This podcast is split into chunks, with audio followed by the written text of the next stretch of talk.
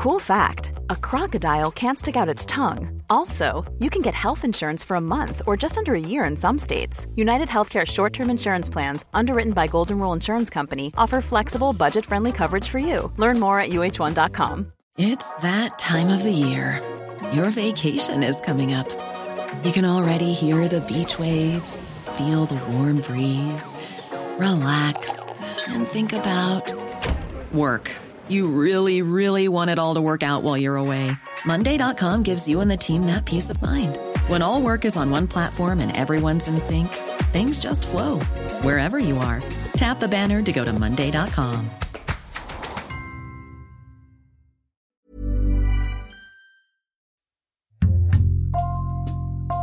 Bonjour, c'est Jules Lavie pour Code Source, le podcast d'actualité du Parisien.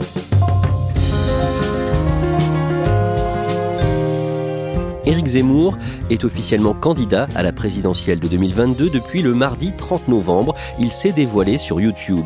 Un début de campagne marqué par de nombreux faux pas, mais l'ancien journaliste est fortement médiatisé et il a été le premier candidat déclaré à réunir plus de 10 000 sympathisants pour un meeting. Nos meetings dérangent les journalistes. Vous êtes près de 15 000 personnes aujourd'hui. 15 000 Français qui ont bravé la haine des médias. Cet épisode de Code Source est raconté par Alexandre Sulzer, l'un des journalistes en charge de la droite et de l'extrême droite au sein du service politique du Parisien.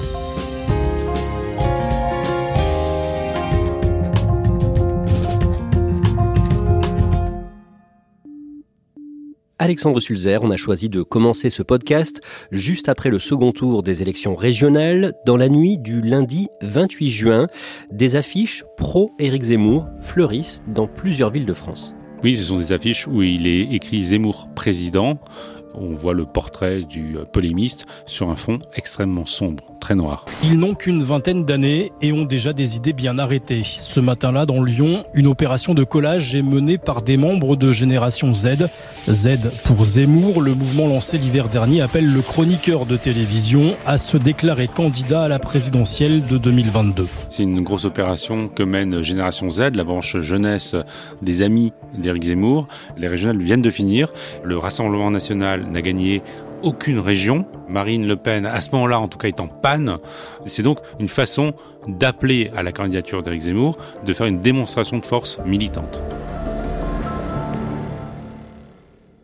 Pendant l'été, beaucoup de journaux, dont Le Parisien, racontent que le journaliste de CNews et du Figaro envisage de se présenter effectivement à la présidentielle de 2022 et pour cause, puisque Éric Zemmour s'interroge euh, réellement, et d'ailleurs il fait plus que s'interroger, il est en train de s'organiser. Il y a une multitude d'élus plus ou moins proches de lui ou d'anciens responsables politiques qui disent qu'il verrait bien sa candidature euh, émerger. Il y a toute une dynamique qui s'enclenche, à laquelle Éric Zemmour n'est pas censé participer, lui voit ça de, loin, il dit qu'il n'y est pour rien. En réalité, son entourage est bien à la manœuvre pour coordonner ses actions, mais pour faire croire que cet appel vient du très fond du pays qui vient le chercher. Dans la première quinzaine de septembre, Éric Zemmour quitte le Figaro et CNews choisit de ne plus lui confier d'émission parce que le CSA, le Conseil supérieur de l'audiovisuel, lui demandait de décompter le temps de parole d'Éric Zemmour comme un candidat déclaré. Le jeudi 16 septembre, il sort son nouvel essai intitulé La France n'a pas dit son dernier mot et dans le cadre de la promotion de son livre le vendredi 17 et le samedi 18, il est dans le Var à Toulon, puis à Nice, au Palais des Congrès, où son intervention ressemble à un meeting. Le public qui est venu pour l'acclamer, dès qu'il entre en salle, c'est euh, des applaudissements, des émours président.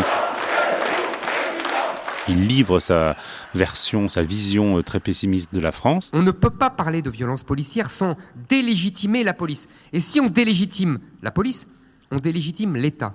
Et si on délégitime l'État, on délégitime la France. Si on délégitime la France, on délégitime le peuple français, qui n'a plus qu'à être remplacé.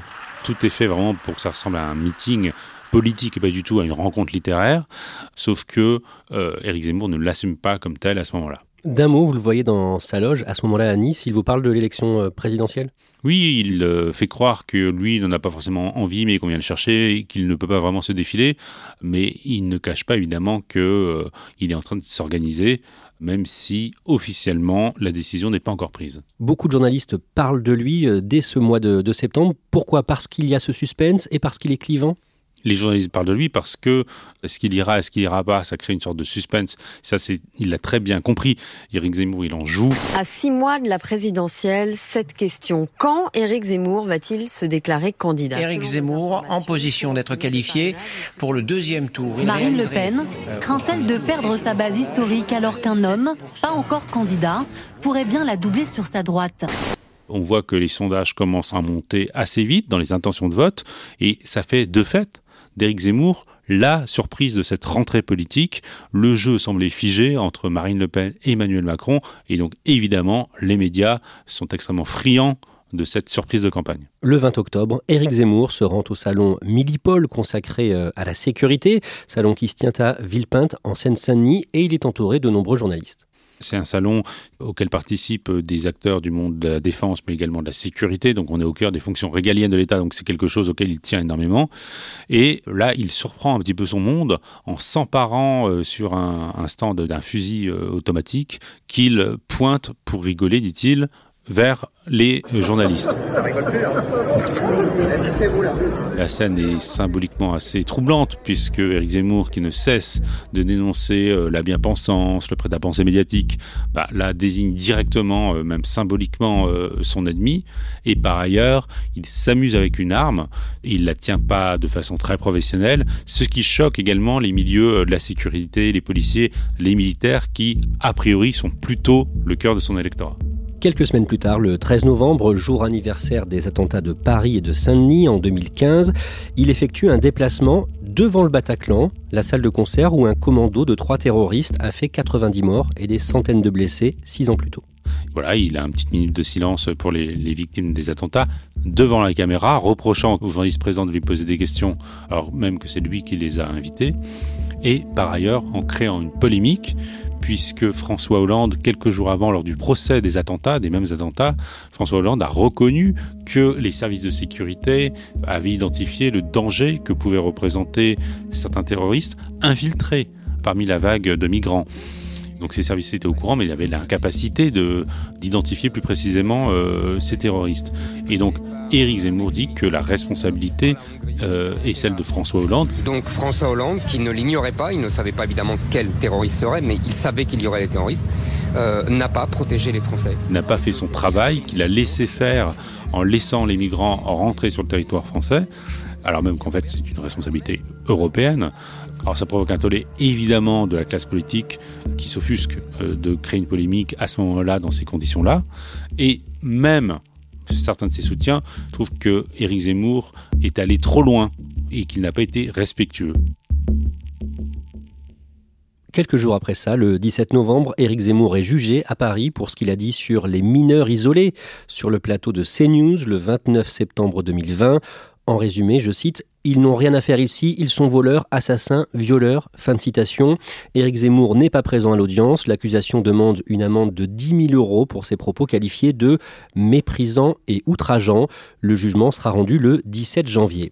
Alexandre Sulzer, deux jours plus tard, le 19 novembre, Éric Zemmour est en déplacement à Londres. Comment ça se passe? Ça se passe pas très bien parce que Eric Zemmour euh, devait euh, donner une conférence au sein de la Royal Institution, qui est une société savante euh, pluriséculaire dans un, un très beau bâtiment londonien. ça avait du cachet, du prestige, mais à cause de son image, la Royal Institution décide d'annuler purement et simplement cette conférence. Il est obligé de réserver une salle dans un hôtel Ibis des faubourgs sud-ouest de la capitale, ce qui, à l'évidence, a beaucoup moins de gueule. Le 24 novembre, Éric Zemmour est une nouvelle fois à l'étranger, en Suisse, à Genève, et là non plus, ça ne se passe pas très bien. La maire de la ville euh, fait savoir que Éric Zemmour n'est pas le bienvenu. Il y a des manifestations, des contre-manifestations qui euh, rassemblent quand même euh, plusieurs centaines de, manifestants. La réunion publique qu'il voulait organiser n'est plus possible et ça se fait en vase clos à cette période plusieurs personnalités qui partagent beaucoup de ses idées au départ, comme Jean-Marie Le Pen, Philippe de Villiers ou encore Robert Ménard, le critiquent plus ou moins ouvertement.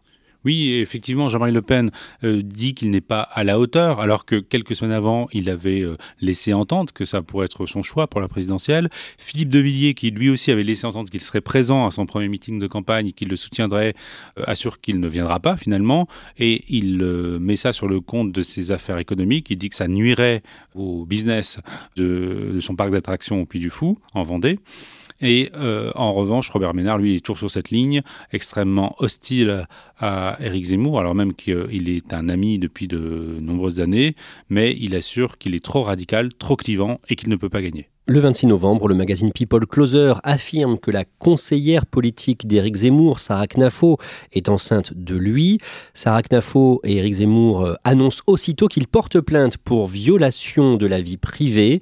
Avant d'aller plus loin, Alexandre Sulzer, Sarah Knafo est effectivement la compagne d'Éric Zemmour. Rappelez-nous d'un mot qui est cette brillante conseillère âgée de 28 ans.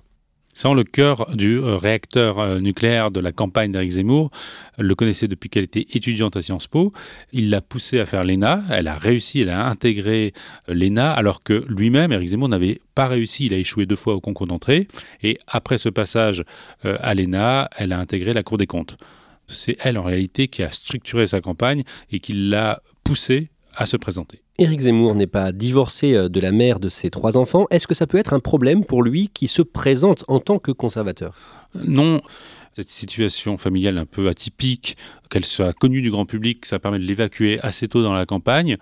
Euh, conservateurs qui l'entourent, en tout cas, notamment je pense à Jean-Frédéric Poisson, qui est un allié euh, du parti VIA, euh, donc qui est l'ancien parti de, Christine Boutin, euh, eux-mêmes considèrent que c'est une affaire privée et que ça ne regarde personne, et disent on peut très bien défendre un modèle familial traditionnel sans être soi-même assujetti en quelque sorte à ce modèle.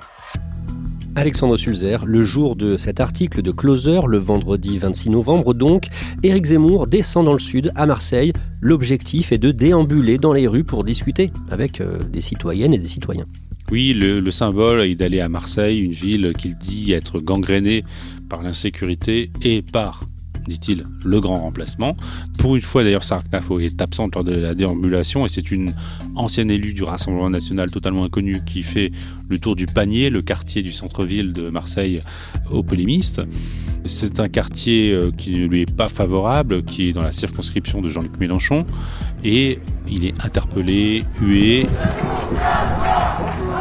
des antifas, des groupes d'opposants assez organisés euh, viennent contester sa présence. Et Éric Zemmour n'a pas prévu de rencontre avec des commerçants. La seule interaction réelle qu'il aura avec euh, un habitant, ce sera avec une euh, Marseillaise qui lui fait un doigt d'honneur, auquel Éric Zemmour répond par un autre doigt d'honneur. Alexandre Sulzer, le mardi 30 novembre, Éric Zemmour met en ligne sur YouTube une vidéo. Alors c'est une vidéo qui est très attendue, c'est celle de l'annonce de sa candidature. Déjà elle est très longue, elle dure une dizaine de minutes, où l'on voit Éric Zemmour dans la peau quasiment hein, Saint-Jean, le général de Gaulle, lors de l'appel du 18 juin 40. Il a un micro vintage qui rappelle celui du général de Gaulle, et derrière lui apparaît une bibliothèque avec de vieux grimoires qui font penser à la bibliothèque officielle de l'Élysée. Mes chers compatriotes, depuis des années, un même sentiment vous étreint, vous oppresse, vous hante. Un sentiment étrange et pénétrant de dépossession. Vous marchez dans les rues de vos villes et vous ne le reconnaissez pas. Vous regardez vos écrans et on vous parle une langue étrange et pour tout dire étrangère. Entrecoupé d'images euh, d'actualité euh, souvent violentes, dépeignant une France qui serait euh, submergée par l'immigration massive, par l'insécurité, par une forme de tiers-mondisation du pays. Et il se fait le candidat qui restaurera la France un peu à la manière d'un Donald Trump. Problème d'un mot, son équipe n'a pas les droits de plusieurs séquences vidéo utilisées.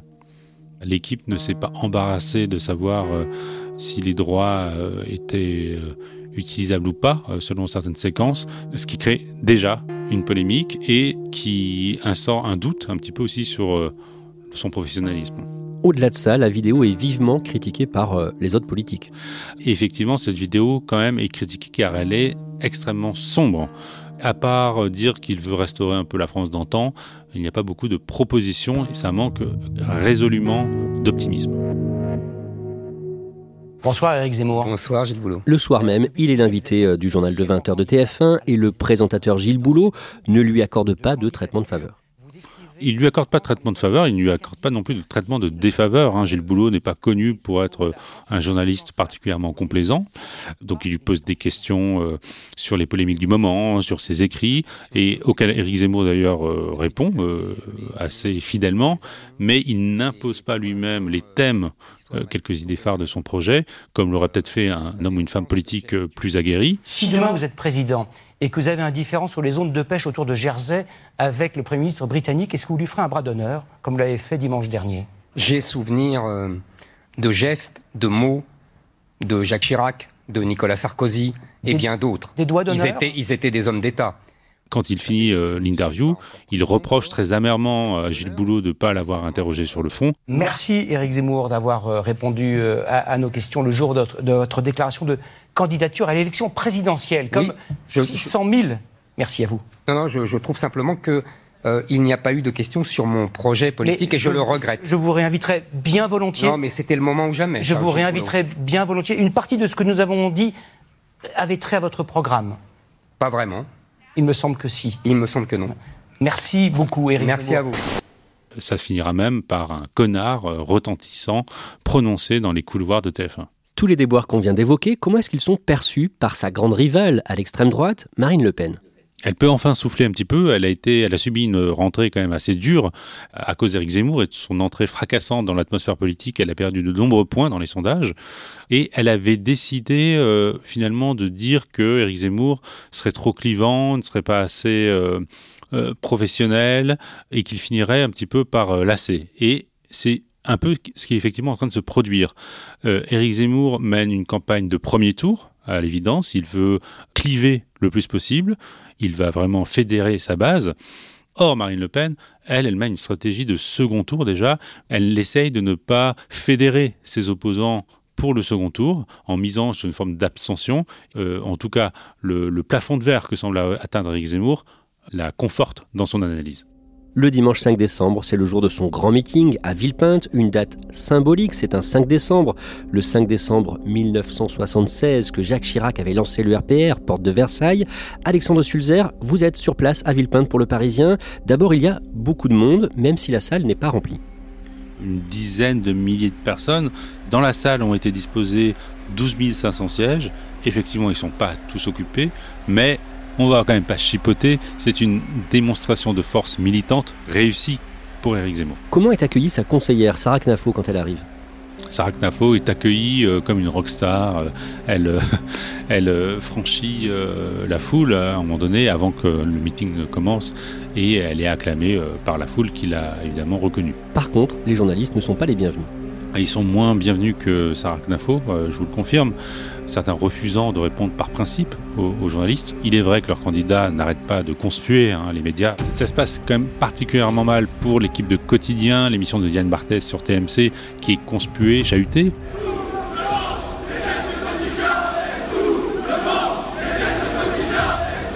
À un tel point que euh, le service d'ordre d'Éric Zemmour est obligé de les exfiltrer pour leur propre sécurité. Ils reviendront un peu plus tard. Les équipes de Mediapart également euh, rencontrent des difficultés avec euh, certains des militants les plus euh, radicaux. Après les prises de parole d'une dizaine de ses soutiens, dont euh, les plus connus sont euh, les politiques Jean-Frédéric Poisson ou encore Paul-Marie Couteau, Éric Zemmour fend la foule en direction de la tribune. Là, un homme réussit à tendre les deux bras vers lui pour l'enserrer. Il attrape le cou euh, d'Éric Zemmour. Il est rapidement maîtrisé. On apprendra plus tard qu'il s'agit d'un homme qui a sa carte du Parti Les Républicains depuis le mois de novembre. Alexandre Sulzer, décrivez-nous le début du discours d'Éric Zemmour.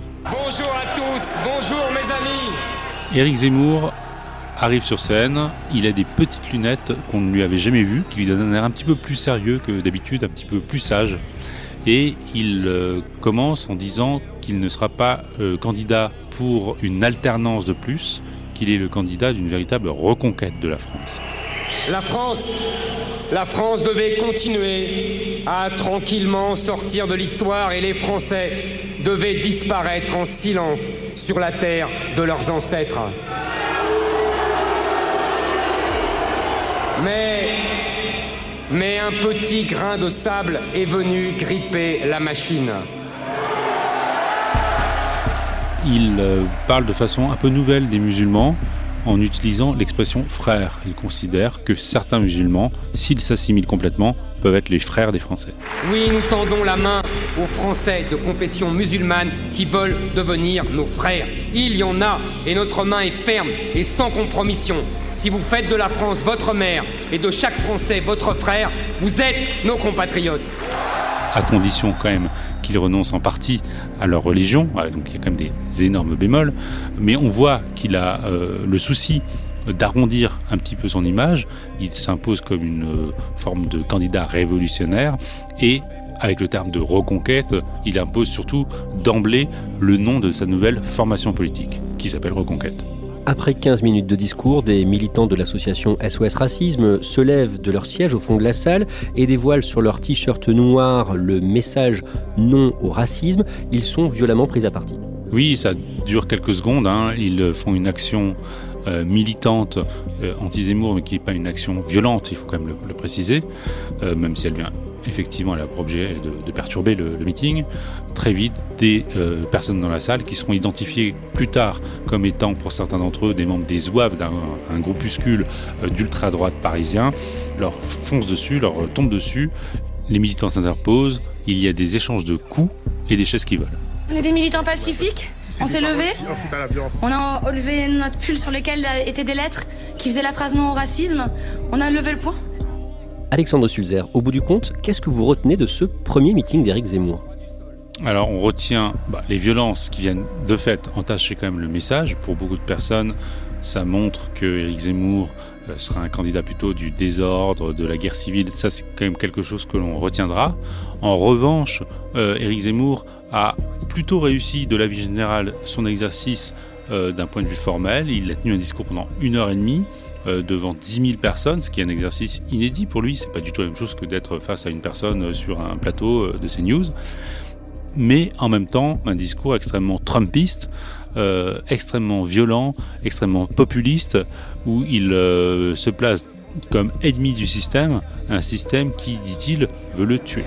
Oui, la France est de retour.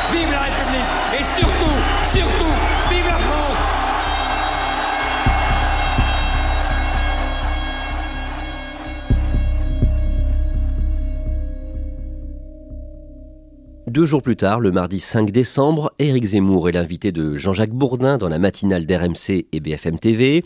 Le journaliste l'interroge sur plusieurs phrases choc lancées à la tribune pendant son meeting de Villepinte, notamment à propos du président sortant, Emmanuel Macron.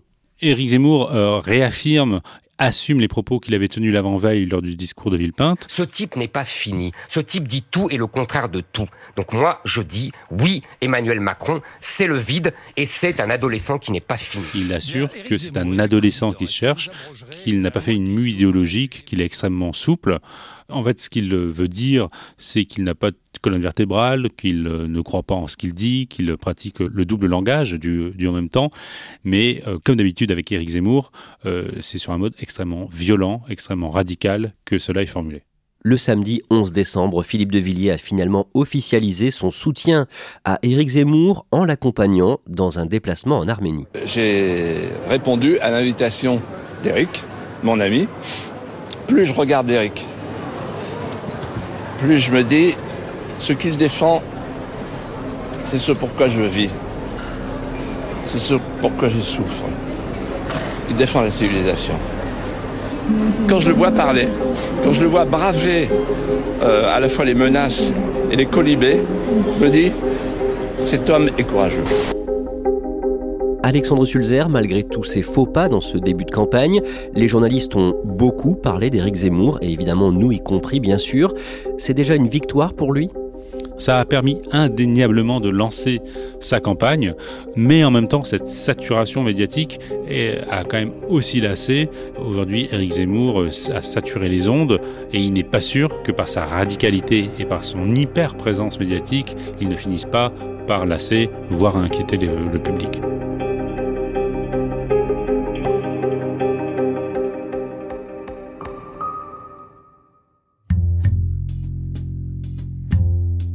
Merci Alexandre Sulzer. La présidentielle 2022 est à suivre sur leparisien.fr et nous y consacrons régulièrement des épisodes de Code Source. Vous pourrez facilement trouver sur votre application nos podcasts sur Valérie Pécresse, Marine Le Pen ou encore Anne Hidalgo. Cet épisode a été produit par Thibault Lambert et Raphaël Pueyo. Réalisation Julien Moncouquiole. Code Source est le podcast d'actualité du Parisien. Un nouvel épisode chaque soir de la semaine. Pour n'en rater aucun, n'oubliez pas de vous abonner sur votre application audio préférée.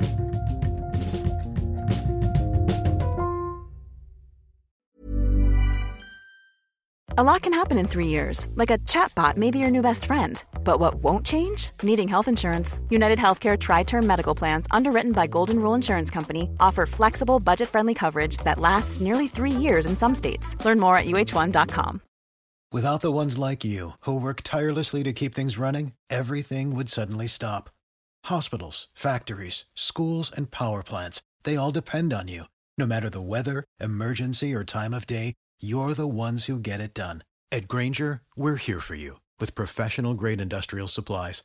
Count on real time product availability and fast delivery. Call clickgranger.com or just stop by. Granger for the ones who get it done.